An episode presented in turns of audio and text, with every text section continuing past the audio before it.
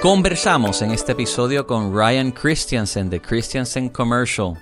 El mejor uso 20 años atrás no es el mejor uso hoy y si construimos lo de hace 20 años estamos atrás. Escuchen.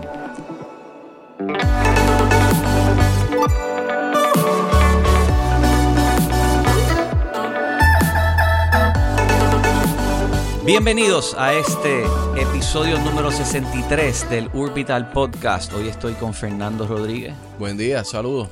Y nos acompaña un viejo amigo, colega, eh, persona con quien he hecho muchos trabajos eh, digitales también, Ryan Christiansen. Muy buenos días, un placer estar aquí con ustedes. De Christiansen Commercial. Si supieran, de los mejores trabajos de una página de internet para manejar propiedades comerciales la hice con Ryan Christiansen en lo que antes era Christiansen y Portela, que hicimos un trabajo espectacular. Eh, para el 2004, 2005. 2004, 2005. Que al día de hoy yo no he visto mejor sistema que ese. Es una pena que después se nos perdió, pero. Vamos a, a volver a hacerlo y mejorarlo. Pues, Christiansen Commercial, cuéntame primero un poquito sobre dónde tú estás, qué, hace tu firma, ¿verdad? Eh, quiero hoy tocar los temas comerciales que no necesariamente hemos abundado mucho en este podcast, así que yo creo que tú eres la persona con quien debemos haber hablado, así que... Bueno, nosotros, yo pues eh, me crié en bien raíces, eh, siempre lo he tenido en mi sangre, tuve tremendos mentores en Christiansen Portela. Em, y, aprendí muchísimo, eh, especialmente sobre lo que, lo que son los ciclos económicos en real estate. O sea, cuando yo empiezo a principios de los 2000 en, en real estate, pues Puerto Rico estaba en un momento de booming, tú sabes, había muchas grúas de construcción, había... Del 2000 al 2005, sí. sí era, era, eh, yo pues tuve 10 años fuera trabajando y estudiando en los Estados Unidos y, y regreso y veía a mis colegas pues eh, desarrollando, invirtiendo en, en proyectos, ¿sabes? doing big things. Y yo, wow, ¿sabes? Esto, esto está brutal. Eh, los bancos pues pues financiando todo lo que da, ofreciendo mucho capital para mejora, eh, las, tasaciones seguían aumentando. Será un momento eye-opening. Y 15 mil unidades nuevas al año. Sí. De, 2 a 15 mil unidades nuevas al año, del 2000 al 2006. Y entonces el primer cierre gubernamental, que creo que fue en el 2006. Ah, eh, y ahí, ahí es donde empieza el aprendizaje de real estate en Puerto Rico, de verdad. Y, y uno no lo aprende en los libros, uno lo aprende ¿verdad? Boots on the ground, eh, por experiencias propias y, experiencias con los mismos colegas y, y, los participantes en el mercado de todos los sectores, ya sea brokers, tasadores, banqueros, inversionistas. Eh, y pues hoy día, pues... Eh, empiezo Christiansen Commercial en el 2012 em, y en el peak de la depresión, ¿verdad? Era un momento de mucho miedo para mí, eh, pero nada, pues podemos entrar en ese detalle, pero a, a, a 100.000 pies de altura hoy día, pues somos una firma que, que estamos eh, verticalmente integrados en todas las facetas de lo que es Commercial Industrial Real Estate. Eh, tenemos en nuestro portfolio eh, 10 shopping centers con un cliente. Tenemos otra plataforma que corremos con 26 almacenes, 2.7 millones de pies cuadrados. Que los administran. Bueno, nosotros, cuando digo que somos verticalmente integrados, nosotros nuestra especialidad y lo que hemos, como nos hemos eh, diferenciado eh, en el mercado es que eh, identificamos oportunidades, desarrollamos el business plan para adquirir esa oportunidad. Okay. Levantamos el capital, ¿verdad? Buscamos el equity para entonces adquirir, implementar un proyecto de ah. CAPEX, alquilar, estabilizar, refinanciar típicamente y después vender. Y a través de ese, proceso nosotros brindamos todos los servicios de Procuring Broker para adquisición, Project Management para el CAPEX, Leasing Services para el Lease Up and Stabilization, Management a través y, y después eh, asistencia en refinanciamiento y la venta. Lo, lo, lo, que sucede aquí es que los bienes raíces en Puerto Rico se ha convertido en un servicio. Exacto. Y, y, y nosotros, pues, pues estamos, nos enfocamos en dar ese servicio, porque nosotros también en, la depresión que, que, tuvimos hubo un éxodo de capital. El, el, las compañías y familias y inversionistas más, más poderosos de Puerto Rico, pues se echaron a un lado y con razón, ¿verdad? Estaban tratando de entender lo que acaba de suceder. Hubo un 2 eh, billion write-off con, con, los bonos. Correcto. Pues en ese momento, siguiendo esa misma línea de los bonos, ahí entran muchos fondos de capital institucional. Y aquí, pues nosotros pues no los aceptamos, porque es como que esto, entrando aquí para comprar nuestros bonos a descuento. ¿Qué está pasando aquí?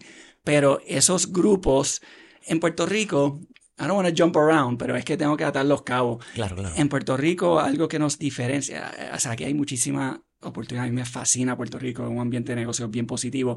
Pero aquí, para un new player entrar en el mercado, es bien complicado. La data no está accesible como ellos están acostumbrados a recibirla y evaluarla. Correcto. Aquí requiere un un sixth sense. Tú tienes que llegar, enrollarte las mangas, dive in y, y, un understanding of the network y las relaciones para conseguir el dato que estás buscando. Y eso toma años y tiempo de construirlo. Sí. Pues, pues cuando entra estos grupos por los bonos, para hacer a su especialidad, ellos desarrollan un market knowledge, una profundidad de, de esto, del mercado, ¿verdad?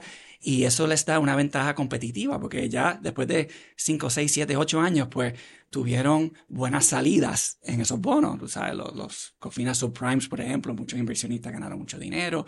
Eh, pero entonces estos fondos dicen, espérate, yo llevo todos estos años desarrollando market knowledge yo quiero redeploy that market knowledge, ¿verdad? I have a competitive advantage. I know this market. I like this market. Veo lo que está sucediendo. Eh, veo todas las cosas positivas. Quiero ahora participar. Pues ahí es donde yo creo que nosotros como firma nos, hemos especializado para llevarle proyectos y oportunidades. Por ejemplo, el de, el de, el de los almacenes. Nosotros identificamos un portfolio de almacenes que tenía mucho deferred maintenance, estaba undermanaged em, y, y trajimos dos de estos fondos que se unieron eh, y pusieron el equity y desarrollamos esta plataforma. Eh, esa misma plataforma, nosotros a través de nuestro business plan hemos duplicado el NOI, más de duplicado, eh, el NOI. ¿El NOI? Sí. Ellos entraron con, con, aproximadamente 7 millones de NOI. Ese portfolio lo llamamos a 15 y medio. Para que los que no sepan, Net Operating Income. Net Operating Income. Em, en el real estate comercial, en todo real estate, el Net Operating Income es, es, un, una métrica eh, bien importante para, para medir el éxito de, de una inversión y, y, de valorización. Ok.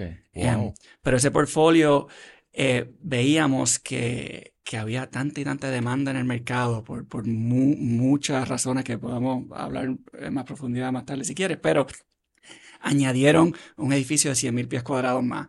También está 100% ocupado ahora mismo. Hace dos meses se adquirieron 400.000 pies cuadrados más.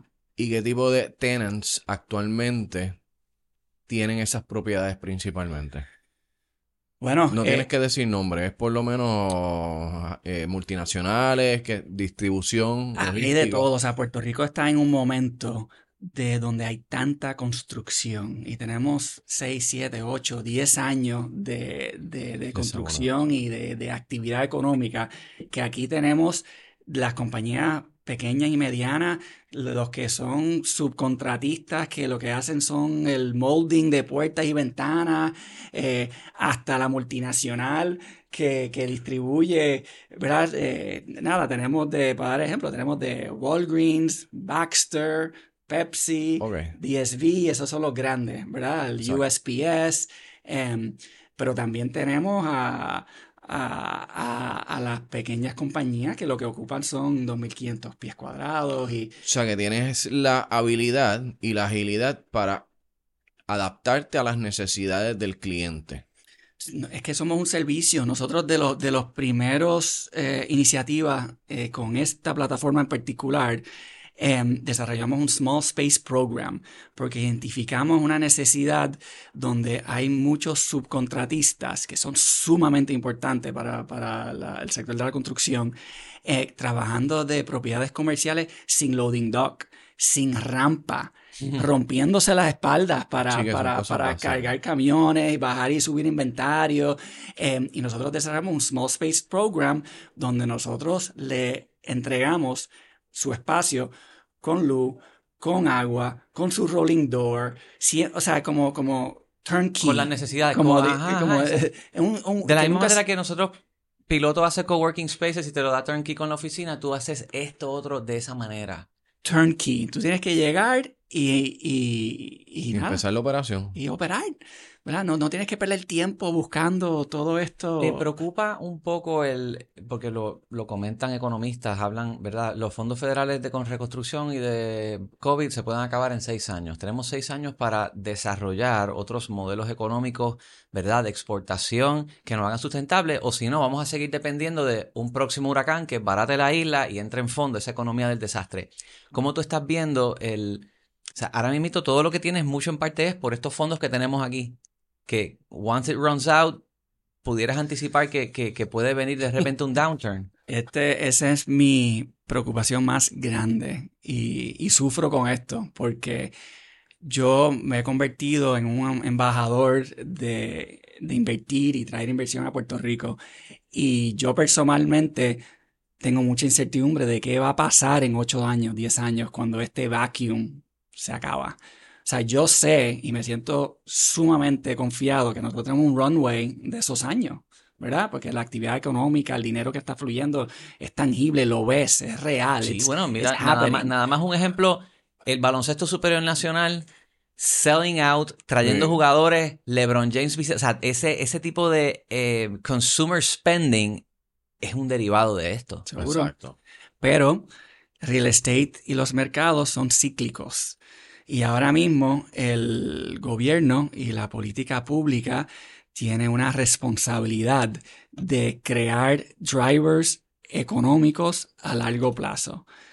Y, tienen el acceso al, knowledge base, tienen la data, tienen el acceso a capital.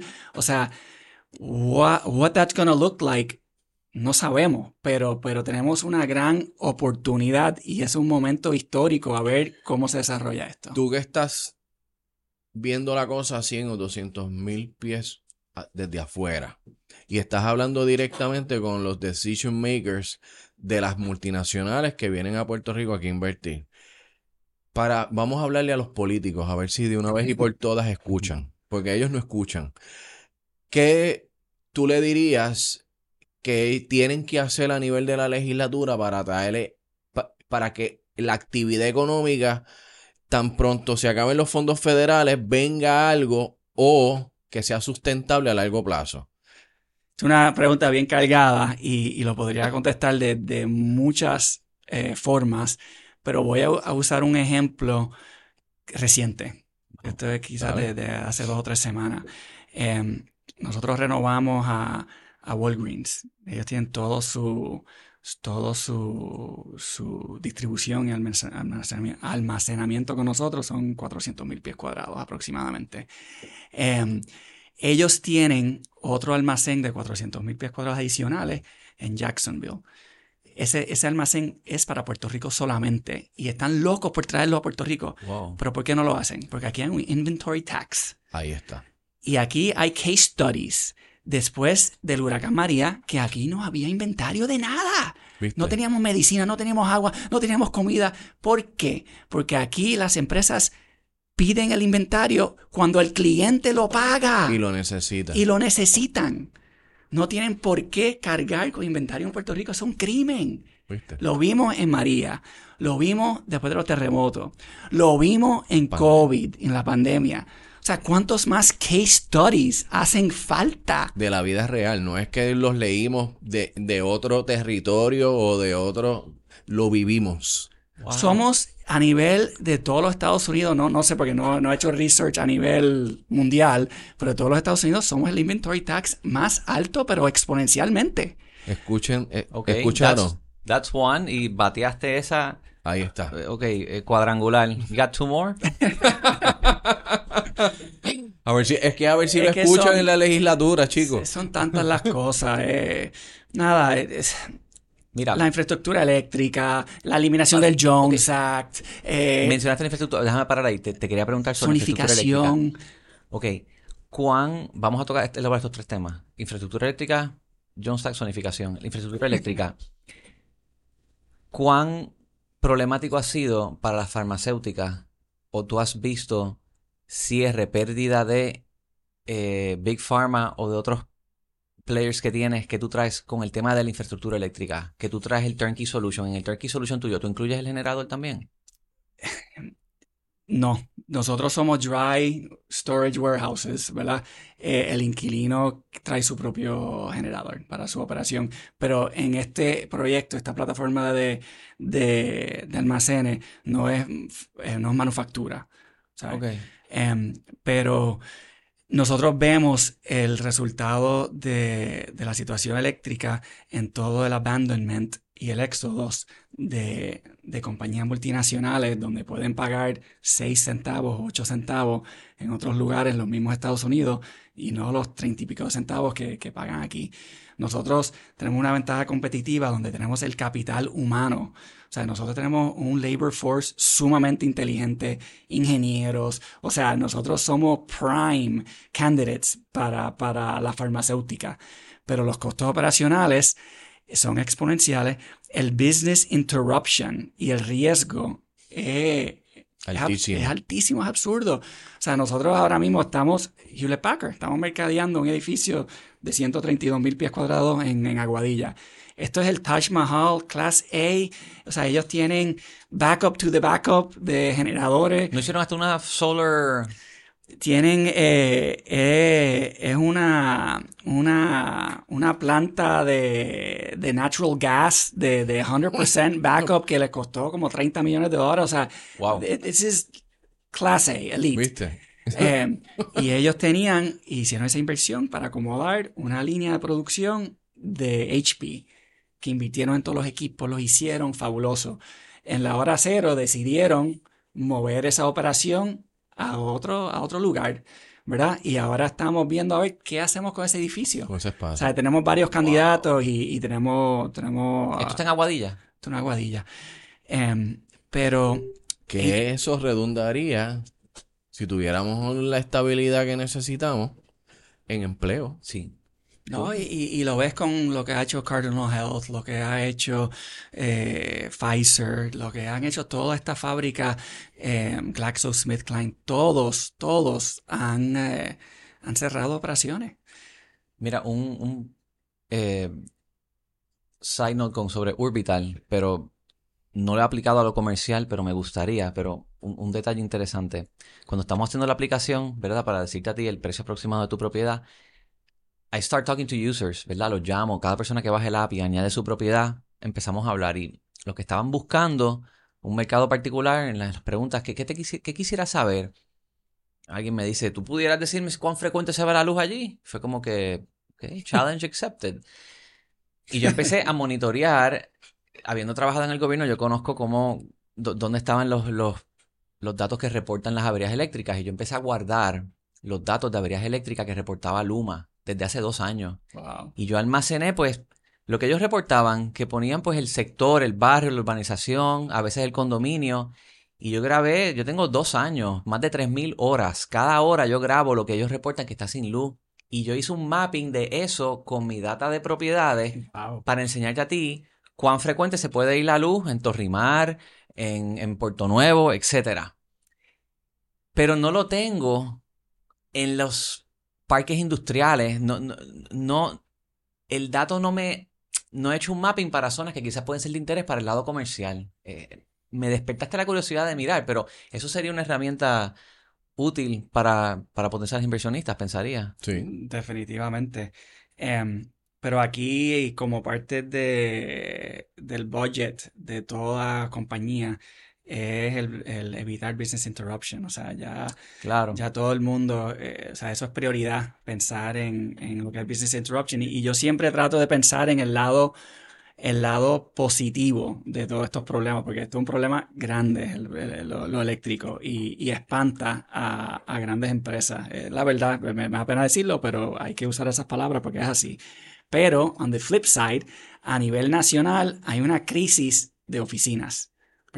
Hay fondos grandísimos que están entregando eh, eh, portfolios y carteras de, de, oficina a los bancos porque sencillamente no quieren perder el tiempo con el servicing y quieren enfocarse en otras cosas. O sea, es a fact. Eso, eso lo está haciendo Brookfield, lo está haciendo Black. WeWork just filed for bankruptcy. El, está el tema de remote work, hybrid office space. Pero en Puerto Rico, dado a, a la situación eléctrica de nosotros, que es tan horrible, eh, ese work from home no funciona. La gente prefiere estar en su office building con su aire acondicionado y el backup generator para poder ejecutar y, trabajar eficientemente con estos Zoom calls, Team calls, etc. Porque en sus casas hay bajones y surges cuando, no sé cuántas veces al día. O sea que hasta cierto punto tú dirías que la falla de la infraestructura eléctrica en zonas residenciales preps up que la gente todavía tenga justificación para decir hay que ir a la oficina a trabajar. Esto no es mi opinión, esto es lo que hemos visto claro, eh, Por, por, nuestros clientes. Nosotros hacemos mucho trabajo de oficina, eh, administramos edificios de oficina, hacemos mucho tenant rep en, oficinas y, y, la, y el empleado es más productivo y prefiere y se siente más cómodo en Puerto Rico yendo a su lugar de trabajo donde donde sabes que va a poder trabajar eficientemente y no va a tener interrupción. Donde quizás entonces hay más personas afectadas es en el lado donde no esté ese recurso, el estudiante que quizás... Ah, no, eh, definitivamente. No tiene un lugar donde ir a estudiar o trabajar y se le va la luz, porque yo sí he visto eh, la queja de, el que no tiene el, no tiene el patrono con, con, el edificio donde podría trabajar, el, el que quizás trabaja de su casa porque está empezando y se topa con estos challenges. Ese sí está afectado, pero en ese pues es, quizás hay que tener más, más espacios como coworkings accesibles a ese tipo de... Sí, el, el, la ocupación y el vacancy de, de oficina es, bastante lineal de, a través de todos estos años, o sea, em, y no se ha introducido inventario nuevo al, al, inventario, o sea, no hay construcción de edificios de oficina. Sí, nuevo. Em, lo que sí hemos visto, actually, que, que quizás ayuda a, a que sea lineal es Em, hay, bueno, con ejemplo, eh, el Banco Popular, pues están construyendo eh, muchas facilidades nuevas y ellos Popular quieren, Campus. It's amazing project. Em, están consolidando. un episodio de eso aquí. Eh, sí, es fabuloso lo que están haciendo y, y, Codefin, yo participaba de esas reuniones un montón dado hace varios años y, creo en lo que están haciendo. Pero ellos están consolidando sus operaciones al campus y ellos decidieron que su edificio Popular Center va a ser para el banco, ¿verdad? Y, muchos de los inquilinos que habían allí, pues, tuvieron que relocalizarse, ¿verdad? Oriental Bank también, ellos tienen necesidades para su espacio, o sea, que inquilinos en su momento, cuando, cuando trataron de renovar allí, pues, tuvieron que buscar otras, otras oficinas, ¿verdad? O sea, que ese, esa demanda, ese inventario ya no debe formar parte del inventario, ¿verdad? Ah, it's, out of it's cut out of the inventory. Atorrey Center es un edificio de 200, 220 mil pies cuadrados que administrábamos y, y, desarrollamos un business plan que ejecutamos y lo vendimos. los food courts los remodelaste abajo. Correcto. Eso fue un business plan que nosotros ejecutamos, pero el grupo que compró, que adquirió a Torrey Center, lo está convirtiendo en un hotel What? Sí, un, proyecto grandísimo. Eso va a ser un hotel ahora. Interesante. Un, gran proyecto. Eh, ya tiene la, bandera, ya están eh, a, punto de comenzar. Pero el punto es que ahí hay 220 mil pies cuadrados más que se carved out, que se eliminaron del inventario. ¿Verdad?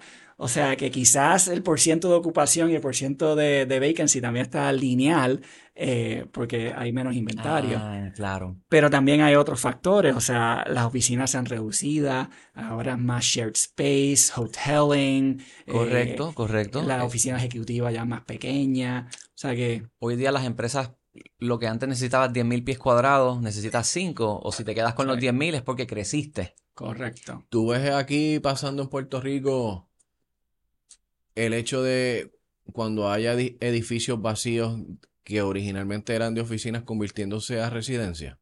¿Tú ves ese fenómeno? Em, hemos participado de muchos análisis sobre ese evento y, esa necesidad y esa demanda, porque la data está, que, que, que, es un tremendo uso alterno.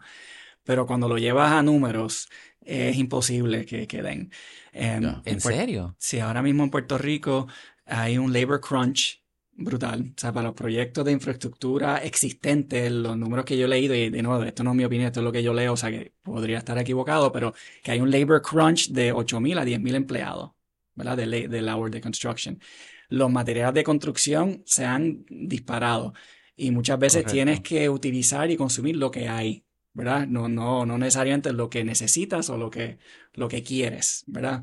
Em, y eso, pues con la inflación y... bueno, en un episodio con Alejandro Longo de Proyecto Nuevo, él nos contó un proyecto nuevo que era por... Ah, en, los filtros. Por los filtros, que de un año, a, o sea, en, tres, en un span de tres años, aumentó de 800 a 1.4. Exacto. Puramente por los costos. Por los costos, imagínate. Lo que sí hemos visto es a una escala, porque yo me estoy enfocando en edificios grandes, o sea, edificios de, de 160 mil pies cuadrados, ¿verdad? Pero a un nivel y una escala mucho más pequeña, sí lo hemos visto y lo estamos viendo, ¿verdad? Mucho, frecuente. Son edificios eh, comerciales abandonados que durante la, la depresión, pues, eh, ¿verdad? Sufrieron muchos daños y muchos son cascarones, son shell, es la, la, palabra que usamos.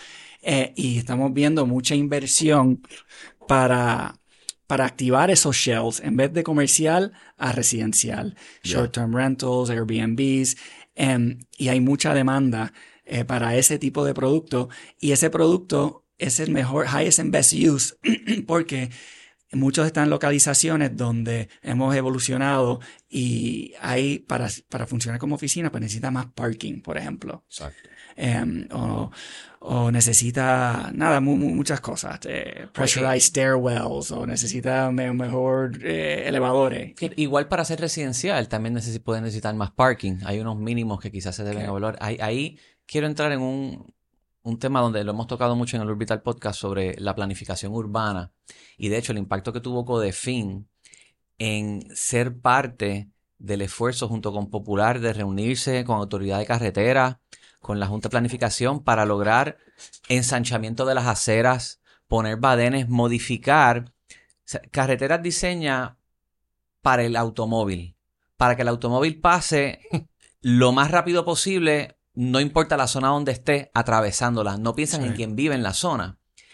Y se ha hecho un rediseño en la Muñoz Rivera para hacerla más caminable, para tener un bike lane, para que hayan eh, áreas de correr. Y, ese, ese cambio, cuando se hace, impactas al que vive en esa área y le das mucho más valor al, al, individuo a vivir de ese 15 Minute City, que tengas todo un poco más cerca. Yo que vivo en el viejo San Juan uso el, el paseo lineal de Puerta de Tierra, yo, yo lo uso en, me voy en scooter al, al Caribe Hilton a jugar tenis. Entonces, eso es una... Parqueando eso ahí, miras, por ejemplo, lo que ocurrió en la estación de tren de Sagrado y se hizo un CBS freestanding, un Popeye freestanding con parking y yo veo el modelo de un local freestanding con parking como algo ya anticuado. Va a seguir quizás en áreas más eh, en los suburbios, pero ¿cómo podemos mirar las zonas más urbanas nuestras y quizás desarrollarlas de una manera más amigable a usar el transporte colectivo y, pensar en quienes viven ahí? ¿Qué, Voy a bifurcate. Em, Codefin, para mí Codefin es un case story que, que el gobierno, que planificación, que todos, ¿verdad? En el sector de real estate y, interesados en urbanismo deberíamos mirar. ¿Sabes? Yo, yo participé de reuniones con Héctor Santiago cuando era el líder de Codefin y hasta participé en un evento de la comunidad donde pintamos los puentes que conectan a, a todo esto fue hace seis años atrás, ¿verdad? Quizás más. Em, y ellos siempre, siempre, siempre han llevado ese mensaje de, la importancia de, de en Atorrey particularmente. O sea, yo soy el, primero que yo cruzo. Eh, en un momento dado administrábamos tres edificios de oficina en Atorrey y yo cruzaba diariamente por todo Atorrey y it's, very difficult. It's not comfortable. No es, no es amigable. quizás peligroso. Tú sabes, las ceras están rotas, los crosswalks no funcionan, eh, el landscaping es horrible. O sea, whatever. Ah, bueno, hay accidentes mensuales en los diferentes esquinas. Y si supiera que todo lo que estás diciendo son cosas básicas. Son cosas básicas. Son cosas básicas que se pudieran solucionar fácilmente. Pero Codefin no solamente se queja, ellos levantan los fondos, hacen los planos, hacen las reuniones, hacen las presentaciones. ellos vienen con la solución. Sí, no, no, no, no critiques, tráeme la solución también. Y lo han hecho y mm. nada, no se han implementado todavía, pero las grúas están allí y yo sé que van a ejecutar, ¿verdad? bueno, em, gracias a lo de Popular Campus han cogido eh, eh, entre ambos lo que viene es un, cambio transformacional. Y, y así hacerlo a través de un non-profit, yo creo que ellos son 501c3 non-profit, es genial. Porque aquí no hay, hay intereses del banco ni de, ninguna entidad en particular. Esto es Atorrey, nuestro Central Business District, nuestro downtown, nuestro centro económico, donde hemos visto un éxodo, desafortunadamente, ¿verdad? O sea, que hay que ejecutar estos proyectos and bring these people back, bring these companies back. Um, y, y nada, creo que han hecho muy bien y es un case study para todo. Lo que tú traes de los freestandings, Em, mi opinión personal es que estoy de acuerdo contigo, pero eh, el real estate... No es algo que se puede cambiar en una zona como Montelledra, por ejemplo. Tienes que llegar en auto. Pero en las zonas urbanas... Eh, Acuérdate que el real estate es un organismo vivo que sigue evolucionando dependiendo de los mercados, mercados capitales y la demanda, ¿verdad? Y, y brick and mortar no es tan fácil tumbar, ¿verdad? Y ese concepto. Ese concepto. O sea, ya, y hay limitaciones. We're handcuffed by zoning parameters, ¿verdad? Eh, y entonces quieres activar la propiedad con los, los usos permitidos dentro del marco de la economía existente, ¿verdad? Para mí los freestandings, pues, pues nada, eh, no es el highest and best use, pero es lo que permite la zonificación, ¿verdad? Eh, entonces, em, por lo que estás diciendo, entonces habría que ir al diseño, al board, a diseñar realmente qué es lo que queremos hacer desde el punto de vista de planificación. Sí. Em, para entonces volver de nuevo a ver qué es lo que quieren. Bueno, la, parcela al lado, que es una parcela grandísima que se vendió eh, como activo del GDB hace años atrás, eh, eh, es, el mejor uso de esa propiedad no es parking, ¿verdad? Y, ¿Cuál es esa?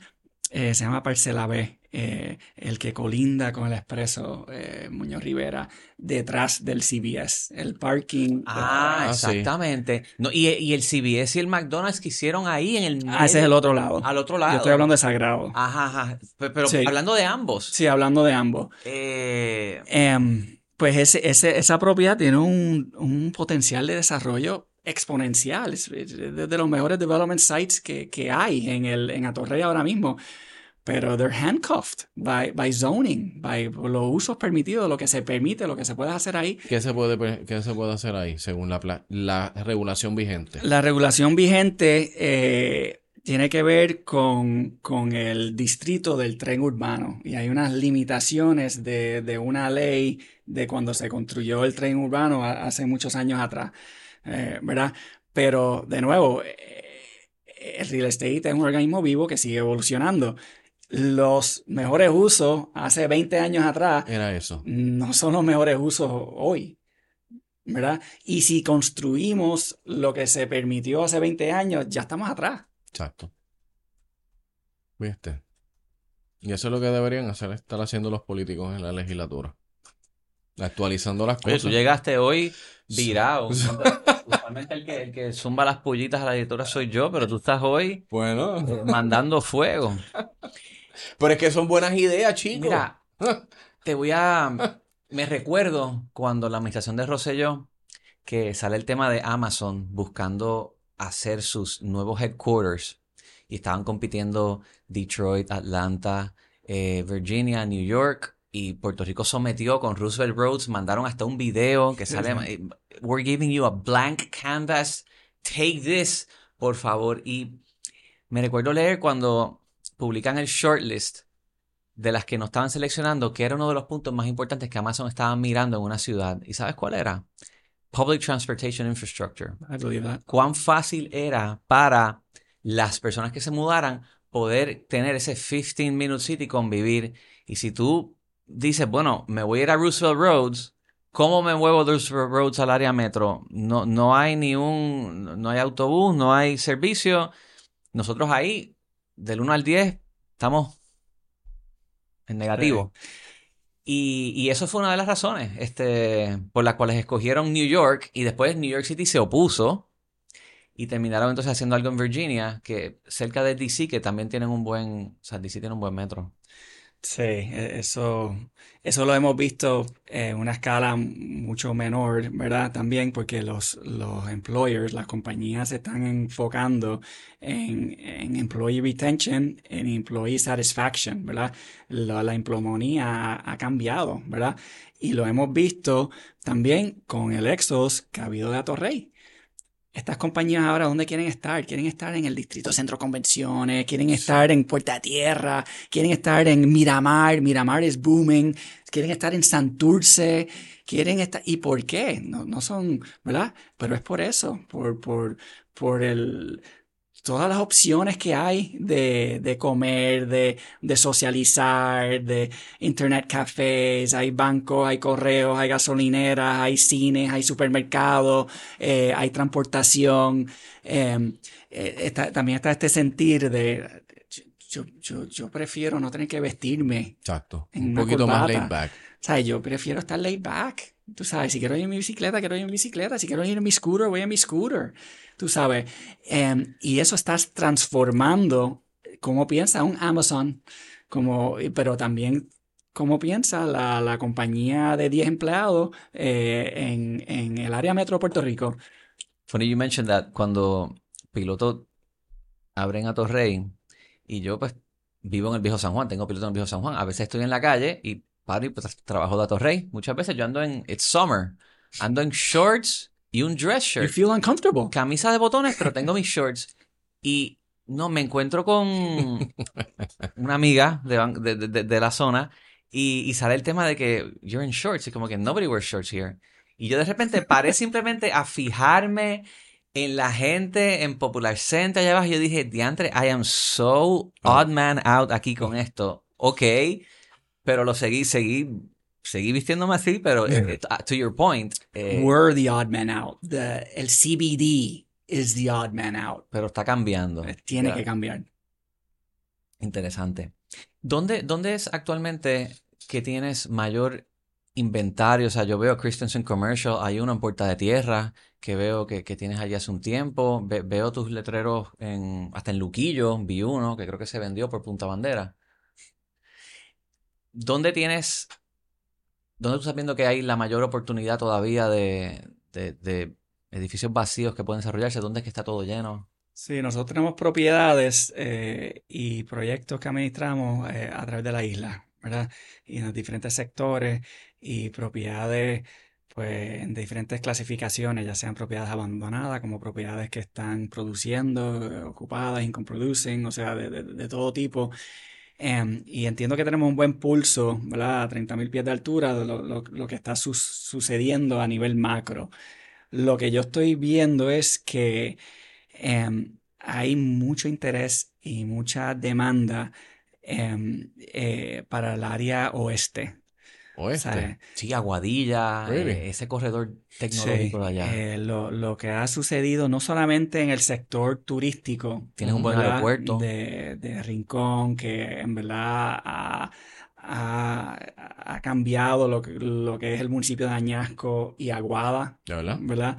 Sí, porque muchos de los, de los empleados que vivían y los locales que vivían que esto no necesariamente es positivo, o sea, es, positivo desde un punto de vista económico, de economía. Del desarrollo. Pero hay desplazamiento. Lo hemos visto a través de la isla, eh, ¿verdad? Pero en, Rincón ha habido un desarrollo. Este no, no, quería llegar a esto. El, mensaje para contestar tu pregunta es otra, pero ya como que me tiré por aquí. Pero, muy bien. Em, eh, Rincón ha experimentado un boom sea, lo comparan con, el- con un mini Montauk, ¿verdad? Es un boom. Hay con- mucha construcción, eh, mucha absorción, em, y todos los, no todos, muchos residentes que llevan muchos años en Rincón, pues han sido desplazados a Guada, Añasco, entre otros municipios, ¿verdad?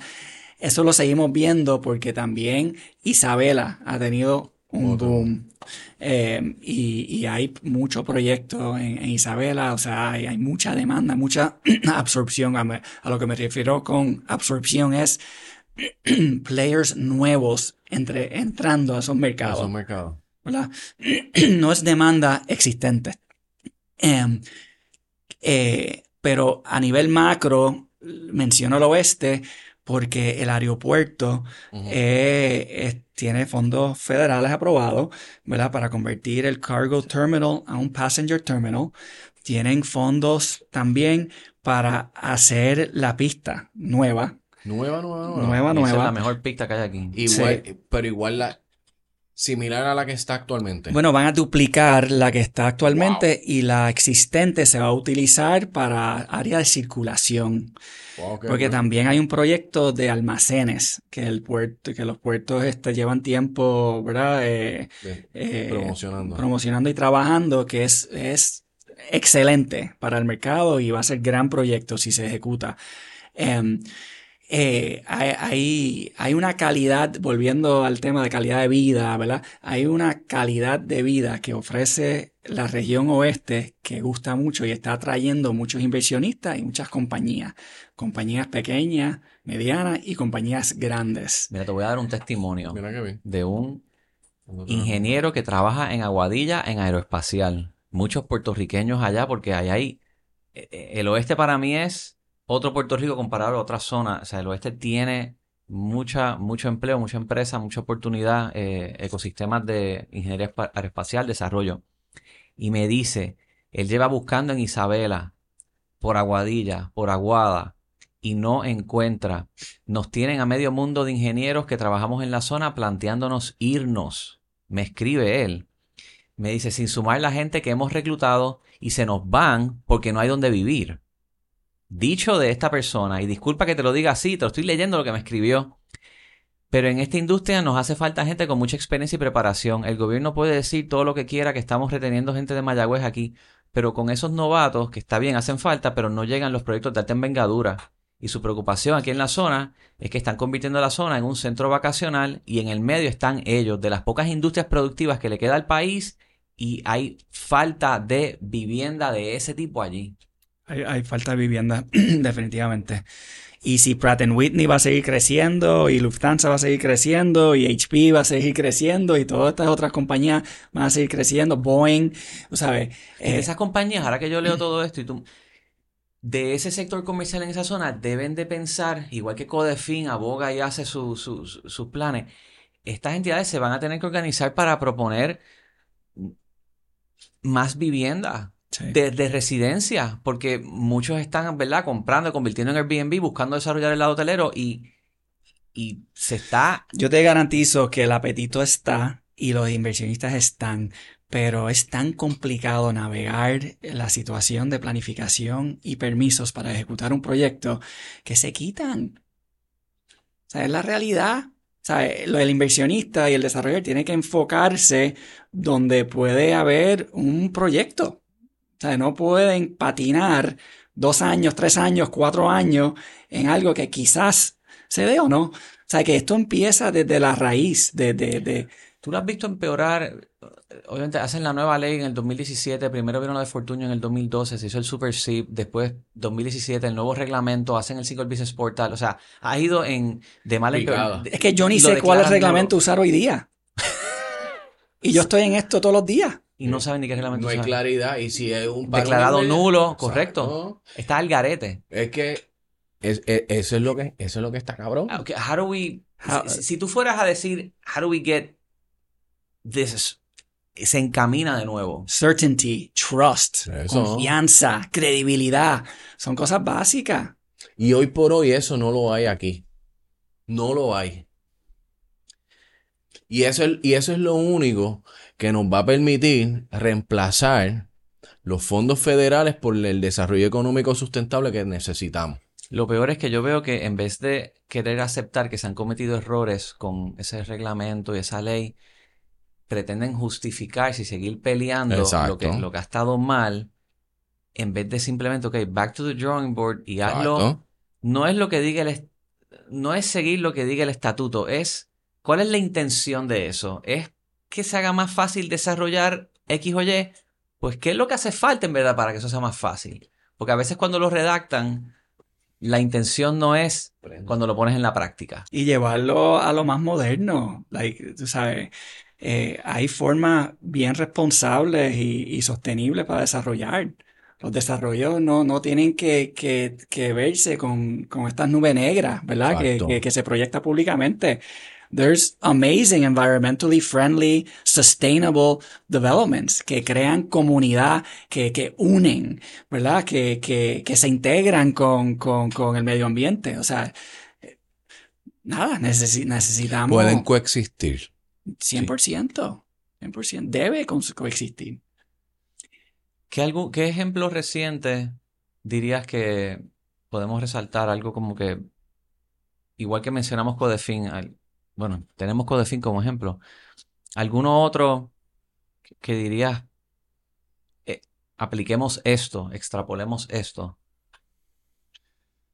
Bueno, eh, es, un gran ejemplo, pero eh, por, lo que hizo el Coast Guard hace muchos años atrás. O sea, Raimi tiene una planificación y, una eh, infraestructura que es un ejemplo para, para, todo sector en, Puerto Rico. Aquí lo sacó Wilton en, pantalla. O sea, eh, hablando de una comunidad bien organizada, cómo están las residencias, el las áreas comerciales, el aeropuerto, los accesos. Em, o sea, esa, esa media luna de desarrollo que estás viendo al norte del aeropuerto que tienes en pantalla, ¿por qué no duplicarlo al sur? Hay terreno. Em, nada, para mí eso, eso es un, gran ejemplo y, no es ni moderno, porque eso, eso se construyó hace cuántos años. Eh, el viejo San Juan no es moderno y mira que, que Río Piedras tampoco es moderno y es cuestión de... El casco de Pueblo Río Piedras tiene un potencial, Giancarlo, exponencial. Ese es, eh, ¿sabes? Igual Puerta a Tierra. O sea, son áreas que tienen... Son polos económicos que... Que hay que, hay que, ¿sabes? We have to tap into that. Porque the sense of community que se pueden crear en el casco de pueblo de Río Piedra y en Puerta Tierra, que conecta el viejo San Juan con Condado y el distrito de Centro Convenciones, que para mí es la próxima ola de desarrollo en Puerto Rico, en, esa, área. en esa área, porque ahí es, ahí es donde los empleados quieren estar.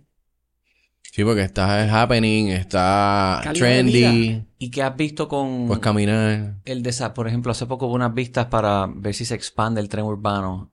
¿Has visto del, lado comercial? Eh... Bueno, si algo fracasa...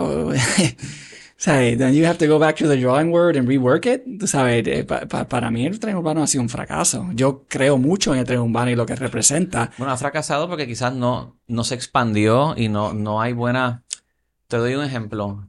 Bueno, hay inyección y de capital y no hay mantenimiento. Eso, ahora, tú, tú llegas a Sagrado y la guagua de transbordo para llevarte de Sagrado, que te pudiera llevar expreso al viejo San Juan, no coincide en el itinerario con tu hora de llegada. La guagua se puede ir antes, tú puedes estar 15 minutos esperando. Entonces, no, o sea, no maximizaron en el, en el, en el, la conexión entre la sincronización. correcto, sincronizar los, horarios. Todos nosotros viajamos. Pero viajamos, expandirlo hace sentido. A través de un app, tú sabes exactamente a qué hora, en qué momento preciso, es eficiente. Yo, yo creo que yo, hice esto contigo hace varios años. Hicimos el app. Y era algo brutal. Yo quería pegar esa. Me reuní contigo porque quería poner los itinerarios de la guaguita de Pon de Plaza para que la vieran y estábamos pegando los GPS de autobuses porque la AMA no me daba acceso a sus GPS. That was genius. y, y en eso hicimos unas vistas públicas con Eddie Charbonnier para el desarrollo de la capital. Esto fue en febrero del 2020 buscando acceso a los GPS de la AMA para poner los autobuses disponibles. ¿Y qué pasó? En marzo vino la pandemia, se apagaron los autobuses, se, se tumbó todo y fue como que, bueno, pues ok, este, hasta aquí llega Guagua por ahora y arranqué con Orbital. Pero es algo que pudiera retomar ahora nuevamente y de hecho me consta que 167 ciudades en el mundo tienen GPS disponibles para que una aplicación se pegue y tú veas dónde está. Y la AMA no lo tiene. ¿Por qué? Bueno, ahora está en litigio. ¿Por qué?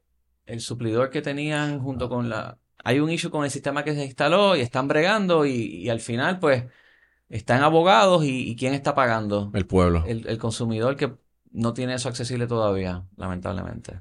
Ah, yo creo que el tren urbano tiene todo, todo, el potencial en el mundo. Yo siempre lo trato de utilizar cuando, cuando, cuando se pueda. Pero sí, hay, que... Hay que se hizo un proyecto Vive Urbano que lo trabajó Milton. Ah, sí, yo, yo, eh, tremenda iniciativa, definitivamente deberían anunciarlo y promoverlo más. ¿Verdad? Eh, no se ha promovido suficiente, estoy de acuerdo. Es verdad. Porque es algo Y grabé con Milton aquí en el podcast sobre eso. Hay uno donde identificaron en, la estación de San Francisco, identificaron que era bueno para tener este, un gimnasio, unos uno, este, centros de, de eh, ejercicio, pero en otros, como en el de Río Piedras, hicieron unos cafés al aire libre. O sea, el puertorriqueño siempre está buscando algo que hacer y eso se podría convertir en otro, como la idea que hizo Ejecutó Turismo, que fue buenísima también, del, pasaporte por la isla. Imagínate un pasaporte por el, por el tren. Urbano. Para, para ponchar en diferentes comercios, o tomarse el cafecito aquí, la cervecita allá, la Pero claro, usarlo de jangueo no es, o sea, llega hasta un punto. Bueno, eso es promotional tool. Eh, exactamente, es un promotional tool. Muy bien. Oye, Ryan, tremenda conversación. Llevamos para 51 minutos. Se nos acaba el tiempo, pero ¿algún otro pensamiento que quisieras compartir? Nada, agradezco la, oportunidad. En verdad que lo que estás haciendo está tremendo. Em, yo lo que creo es genuinamente que Puerto Rico estamos en una posición de mucha oportunidad. Eh, creo que tenemos unos buenos años por delante y, tenemos, tenemos que, que, nada, seguir trabajando día a día para, para hacer Puerto Rico mejor, mejor lugar. Si te quieren conseguir, eh, llame a la oficina. Christiansen Commercial, estamos a las órdenes. Eh, Tienes una cosa muy buena en tu página, by the way, la sección de recursos Tienes todos los enlaces posibles a cualquier página que alguien pueda encontrar. Este... Yo lo uso diariamente para entrar ya sea al Departamento de Estado para buscar el registro de corporaciones, para ver quién es la gente de una corporación, si está activa o no. Entro al catastro digital diariamente. Excepto ah, la brillo. Sí. No, no, el catastro digital es para nosotros, es como que no toda la información es la correcta, pero es otro punto de data donde uno puede entrar en el análisis para make your assumptions. Si supieras, eso Caribe, Caribe es amazing, Caribe es mind blowing, eh, lo útil y, lo, usamos todos los días. Esos dos sistemas eh, que se dieron bajo la incumbencia de Alejandro García Padilla, yo trabajé con eso, Caribe con Mayra Huergo y el catastro digital con Víctor Falcón. Ambos fueron iniciativas simplemente de hagamos los datos más accesibles y se ejecutaron. Ya han pasado 10 años de esto.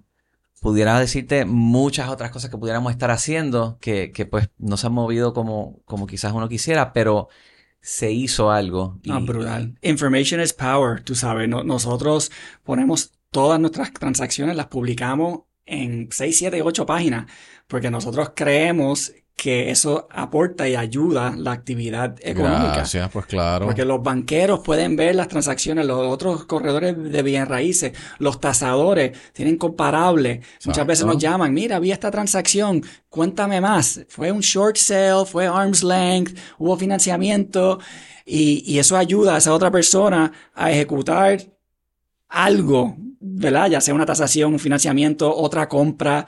Eh, y nosotros, nada, creemos en eso y, exhortamos a todos los demás firmas de publicar su información.